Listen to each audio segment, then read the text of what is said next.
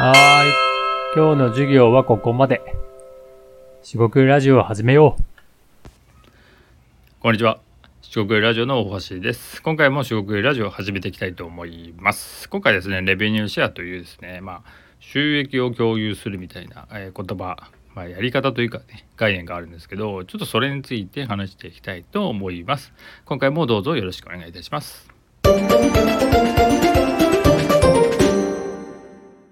はい、四国ラジオの大橋です。今回ですね、レベニューシェアということで、えー、それをテーマにね、話していきたいと思うんですが、レベニューシェアというのは、まあ、レベニューが売上とか収益っていう、収益っていう、まあ、えー意味になりまして、その売上をですね、シェアする、共有する、分配するですね、えーという意味になっているかなと思います。で、このレベニューシェアっていう、えっ、とね、言葉自体が、別にどちらでもいいんですけど、あの、いい悪いとかないんですけど、僕自身ですねこうレベニューシェアって聞いた時にえーっとまあ僕の体験ではうまくいったことがないと。うまくいったことがないというよりもうまくいく、まあ、要素がないと言いますか、えー心理的ですねそもそもやりづらいというか。でなんえーっとでどういうことかっていうと、まあ、簡単に言いますとそのえーっとまあ要するに、えっと、普通の仕事であればビジネスであったりするとまあ、お金が支払われてそれを行うみたいなことが、まあ、普通かと思うんですけどその支払いが後からとかねそういうような、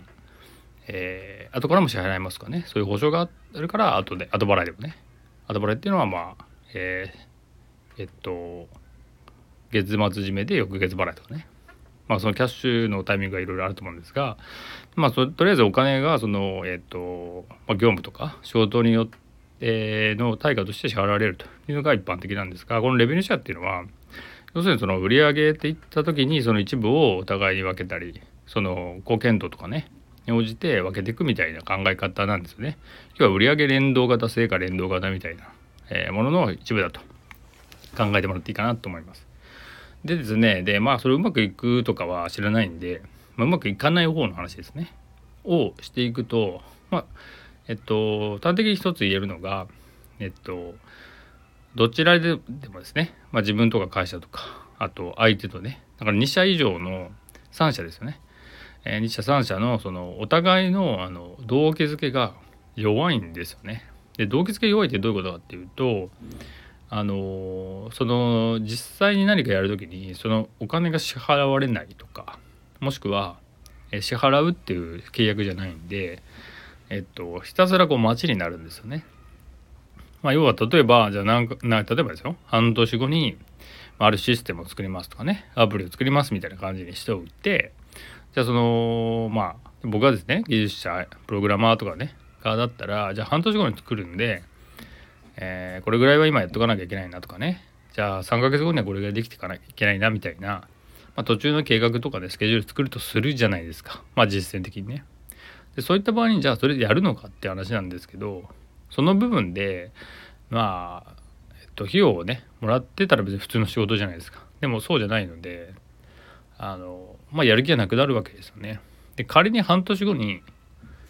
すごいですよ。稀な例として作ったとしてもそれをですねじゃあその売る側ですね。まあその場合営業の人とか組むかもしれませんがえー売っていく場合ですよね。マーケティングとか売っていく場合にそれ売れるのかってなっていくと、まあ、売れなかったりもしくはその相手が、えー信頼できなければそれを売ってくれるってことで作ったところで作り損みたいになるんですよね。要するにこの、えー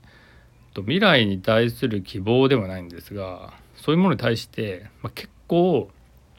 あの様子見と言いますか、まあ、お見合いみたいな感じになりなって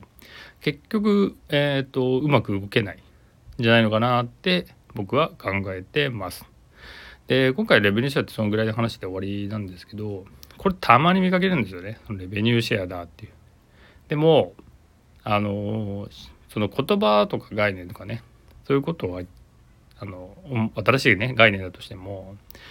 じゃあ実際にその本質としてその動く人とかですねまあその自分もそうですよね自分も相手もそうですがどういう気持ちになってどういうことが起きるかってことを考えると、まあ、おのずとですね明確になるというかああそれは単に新しい言葉で言ってるけど実際はこうだよねみたいなことってまあ、結構あるわけですよ。これは新しい概念とか、えー、と知らない言葉がえっ、となんだろう絶対今までの言葉と同じことを言い換えてるだけだとかねそういう話ではないんですけど、えー、そういうふうに注意していきたいなっていうことになります。で逆にですねあのレベニシェアだとかねやりましょうみたいな時にあの本来であれば別にそれお金払えばよかったりあの何ていうんですか今払えない分割するとかねそれだけで終わる話なんでその成果型で売り上げをこう共有していく意味合いってあんまりないんですよね。で人間って目先の利益が欲しかったりするわけじゃないですか。目の前のお金が欲しいってありますよね。なんでそっちを得ようとするんでそういう長期的にやっていきましょうっていうのはあんまり受けが良くないのかなと思ったりします。で一方ですねそういうその中長期で欲しい利益が欲しいみたいな人もいるからいると思うんですね。いるのででそれを否定してるわけじゃなくて目先の利益を得ようとかいうわけじゃないんですけどあのそういう人にはまあ興味を持つ、えー、持ちやすい話ですよね。まあ、例えば特許とかねそういうので、えー、ロイヤリティですよね。その一定の、えーと、売り上げた商品が売り上げたものの利、えーと、一定の利率を得るとはいえなんか数パーセントではあるんですがそれってなんかすごそうではありますよね。まあ印税とかも近いですよね。8%10% とかそういう出版したらその、